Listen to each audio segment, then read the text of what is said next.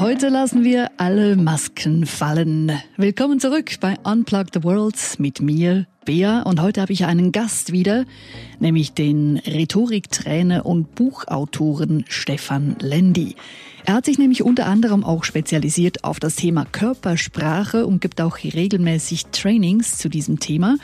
Und mit ihm schauen wir heute, weshalb die Mimik und die Gestik gerade jetzt eine sehr wichtige Rolle spielen. Legen wir los.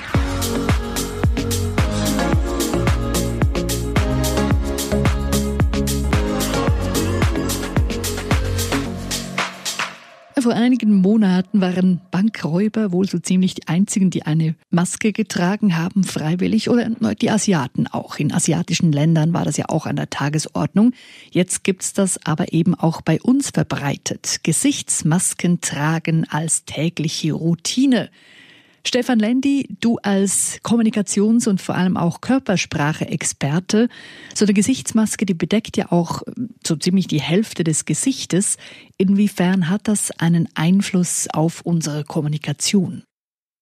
Wir schauen natürlich unser Gegenüber in der Kommunikation sehr, sehr gut an. Wir schauen auf die Augen, wir schauen auf den Mund. Gerade wenn ich jemandem aktiv zuhöre, bin ich nicht immer nur bei den Augen, achte dich mal da drauf, sondern du bist sehr oft auch beim Mund, bei der Mundbewegung. Wenn du ganz genau zuhörst, dann schaust du auch auf den Mund, um wirklich jedes Wort zu verstehen. Und das fällt momentan weg. Also auch die, die ganzen Emotionen, die wir zwischen den Zeilen von unserem Gegenüber wahrnehmen, die sind dann plötzlich nicht mehr vorhanden in der Kommunikation. Und das erschwert schon einiges. Die Mimik, die spielt ja sowieso eine große Rolle, oder in unserem Alltag? Die Mimik ist, ist absolut zentral im Alltag. Natürlich auch der, der, der ganze Rest des Körpers. Also die Mimik und die Gestik gemeinsam. Die formen ja den, den Kontext für das, was wir inhaltlich, was wir verbal ausdrücken und sagen. Und bei den ganzen Webmeetings im Moment, da ist plötzlich der Körper weg. Also ich sehe nicht, was jemand mit den Beinen, mit den Händen und so weiter tut. Genau. Und gleichzeitig ist die Mimik dann auch noch verzögert und verzerrt. Also ich hänge dann da ja faktisch an den Worten einer Person und, und, und das erschwert schon die, die, die Komplettkommunikation. Und dasselbe dann eben bei der Maske. Bei der Maske ist es eben so, dass der untere Teil des Gesichts abgedeckt ist, aber man sagt ja, die Augen, die sprechen auch Bände. Die Augen, die sprechen absolut Bände, aber es ist immer auch ein Teil des gesamten Körpers, des gesamten Gesichts und dessen, was ich inhaltlich ausdrücke und dessen, was ich höre, also die Stimmebene. Und ich habe jetzt hier eine Verzerrung auf der Stimmebene durch die Maske, wo, wo alles anders klingt, man anders spricht, einen trockeneren Mund hat, man nuschelt, versucht lauter und klarer zu sprechen und das misslingt dann und so weiter. Und gleichzeitig zu sagen, ich habe jetzt nur noch die Augen und, und die ganzen, ich meine, die Gesichtsmuskulatur ist ja eindrücklich, wie viele Muskeln da auch, auch sind und, und unser gesamtes Gesicht bewegen. Wenn das alles wegfällt, nur mit den Augen, da kommen die wenigsten von uns wirklich gut klar. Aber es gibt ja doch viele Emotionen, die über die Augen ausgedrückt werden. Es wird ganz viel über die Augen ausgedrückt und es ist noch, es ist noch eine spannende Übung. Ich mache die regelmäßig auch in Coachings mit den Leuten, wo ich sage, überleg dir mal, was dein Gesicht, was deine Augen machen, wie deine Augen aussehen, wenn du eine bestimmte Emotion empfindest. Und dann, dann hast du teils ähm, ein paar CEOs, die vor dir stehen und versuchen mit dem Gesicht Trauer auszudrücken. Und es ist ganz spannend, wie, wie du in den Augen diese Emotionen ablesen kannst. Mhm. Aber um das wirklich ablesen zu können, stell dich mal vor den Spiegel und geh mal diese Emotionen durch. Was macht mein Gesicht, wenn ich, wenn ich traurig bin? Oder wie, wie würde mein Gesicht ausschauen, wenn jemand mit einem riesengroßen Geburtstagskuchen, wo Bea draufsteht, reinkommt mit 35 Kerzen deinem Alter entsprechend drauf. Vielen und, Dank. Und was passiert dann? Und die Augen reißen sich auf, werden groß und weit, der Mund geht auf, die Nasenlöcher werden größer. Du versuchst von außen alles Positive aufzunehmen. Und wenn du dir das merkst, dann wie sehen dann meine Augen in dem Moment aus? Was machen auch die Augenbrauen? Die sind genauso Indikator auch wie die Augen selbst.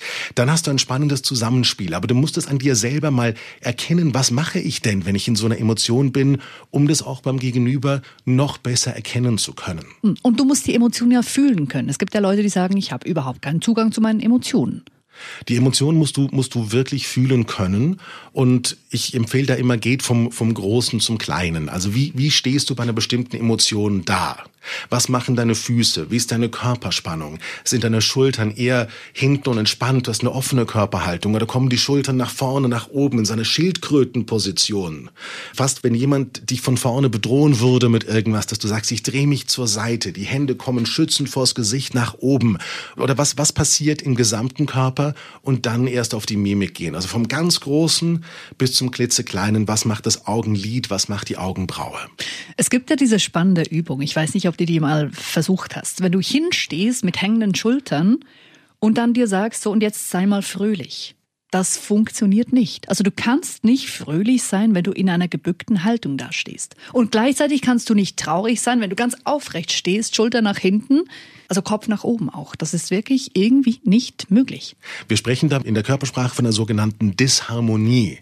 Das heißt, ich habe eine emotionale Empfindung und die ist an meinen Körper auch geknüpft. Also ich sehe dem Körper an, wie es mir geht. Und wie du richtig sagst, in dem Moment, wo mein Körper Trauer, ausdrückt, eben die Schultern nach vorne, nach oben, ähm, die, die Mimik im Gesicht erschlafft komplett bei der Trauer, da ist keine Aktivität mehr da und dann zu sagen, ich empfinde jetzt Freude, da muss ich zwingend mit dem Körper etwas machen und die Körperposition verändern, die Mimik verändern, die Körperspannung und auch die Spannung im Gesicht aktivieren. Und das ist, ist ein schöner Prozess, das mal zu machen und sagen, ich versuche mal, wenn ich die Emotionen nicht fühle, in diese körperliche Position zu gehen, weil mir das auch den Zugang zur Emotion erleichtert. Also das heißt, es ist eben nicht nur so, dass die Emotionen unsere Körperhaltung beeinflussen, sondern auch umgekehrt. Also wenn es mir nicht gut geht, kann ich absichtlich so hinstehen, als würde es mir gut gehen und das wiederum beeinflusst die Emotionen. Das Ganze ist verbunden. Der Körper, der Geist, die Emotionen, das ist alles miteinander verbunden, das ist alles eins. Und die Erfolgspose, klassisch, wenn du, wenn du einen Marathon gelaufen bist, mit Maske oder ohne, spielt ja keine Rolle. Du läufst einen Marathon und du kommst an und du siegst und du machst den Körper groß, du bist über alles erhaben und du bist stark und mächtig. Und das ist eine, ähm, dass man die Hände in die Höhe streckt. Das machen sogar blinde Sportler, die noch nie jemanden anderen gesehen haben, der die Hände in die Höhe streckt. Die machen diese Siegespose, mhm. die machen sich groß. Und dasselbe sieht man auch in der Natur. Also ich kann entweder über, über den Geist den Körper steuern oder über den Körper meine Emotionen steuern. Besonders interessant ist es bei Menschen, die nervös sind, die, die, die Angst und Panik haben, wenn mhm. sie vor Menschen sprechen müssen, wenn sie auf die große Bühne müssen und, und dann hinter der Bühne stehen in einer, in einer gebückten Körperhaltung. Das ist die Schultern nach vorne, die Hände nach oben. Da wird der Oberkörper zusammengedrückt und dann heißt ich bin so nervös, ich krieg fast keine Luft mhm. und meine Stimme. Dann kommt genau dieses Szenario, wo, wo man dann sagt, Du kannst jetzt entweder versuchen, mit, mit Meditationsmusik und allem deinen Geist zu beruhigen. Aber wenn du mit verschränkten Beinen und mit dem Oberkörper so dastehst, dass du wirklich keine Luft kriegst und bei den Frauen die Stimme noch höher wird und alles, dann starte doch mal mit dem Körper. Stell dich schön hüftbreit hin, lockere deine Schultern, mach die Schultern nach hinten auf, dass du Platz hast zu atmen mhm. in deiner Lunge wenn du mehr Luft bekommst zum Atmen, dann fühlt sich das Ganze auch weniger eng an. Und du kannst so über den Körper dir selber helfen, den Stress abzubauen, die Bühnenangst abzubauen, das Lampenfieber abzubauen und so zur, zur inneren Ruhe zu finden. Ohne Meditation und alles, sondern ganz einfach über den Körper, weil das so eng miteinander verbunden ist. Und du hast vorher erwähnt, eben die Stimme spielt ja da auch noch eine Rolle. Also die ist ja auch wiederum mit dem Körper verbunden die Stimme spielt absolut mit. Oder wie, wie, wie ich gesagt habe, in dem Moment, wo ich halt meinem, meiner Stimme, die hat einen Resonanzraum, das heißt, da sind die Lungen, Zwerchfell, der Bauch, alles ist damit verbunden. Wenn ich in einem mit der Stimme, es gibt den sogenannten Eutonus, um hier ein bisschen in die Tiefe zu gehen. Es ist dieser, dieser Urton, da wo unsere Stimme am, am wärmsten, am angenehmsten, am schönsten klingt. Das ist dieser Eutonus, dieser Urton. Kann man gut ausprobieren. Und wenn du auf diesem Eutonus ein M summst zum Beispiel, dann merkst du, wie das nicht nur in den Lippen vibriert, sondern es geht dann in die Gesichtsmuskulatur. Du spürst im Brustkorb auch.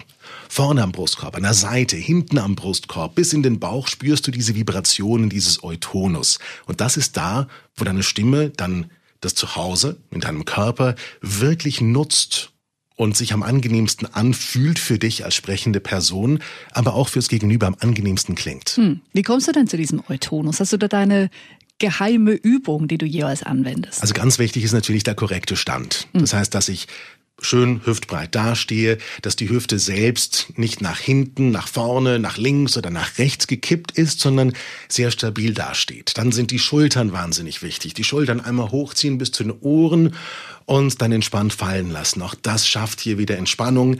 Dann kann ich natürlich über den, den Mundraum, den Mundraum auch aktivieren.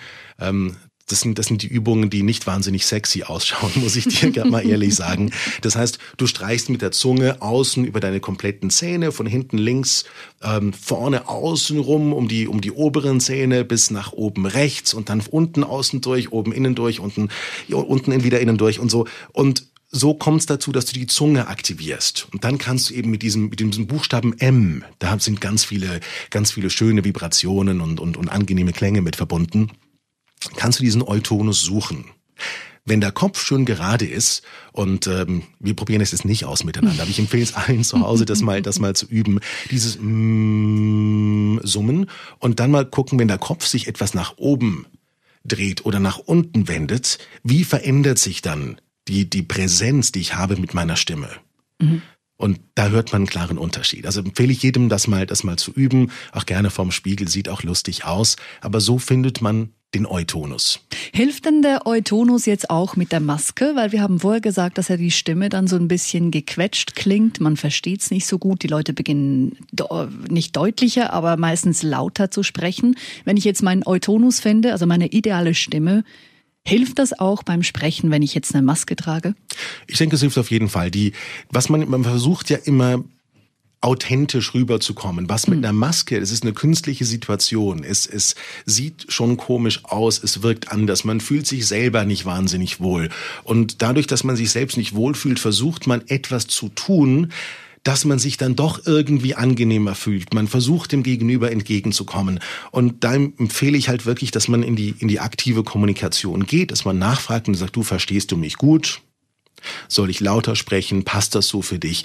Und, und sich da einfach Feedback abholt. Das ist weniger eine Frage jetzt des Eutonus und der Artikulation, sondern einfach auch, ich möchte für mein Gegenüber angenehm sein. Mein Gegenüber gibt sich mir gegenüber auch wieder Mühe in dieser, in dieser sehr komischen Situation, die uns allen unangenehm ist. Und da einfach mal nachfragen, dann stimmt das so für dich? Ist es, soll ich lauter sprechen? Verstehen wir uns gut?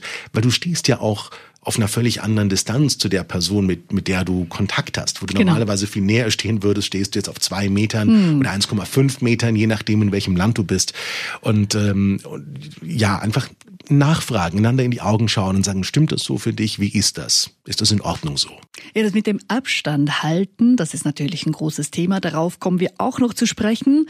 Und äh, ich würde sagen, wir machen hier mal einen Cut und machen weiter in Teil zwei, den zweiten Teil dieses Interviews. Da gehen wir dann zum Beispiel auch noch drauf ein, wie ist das eigentlich jetzt im Sommer, wenn ja die Leute eine Maske tragen und zusätzlich dann noch eine Sonnenbrille und man gar nichts mehr sieht vom Gesicht. Das ist wie gesagt eine der Fragen in Teil zwei von diesem Interview.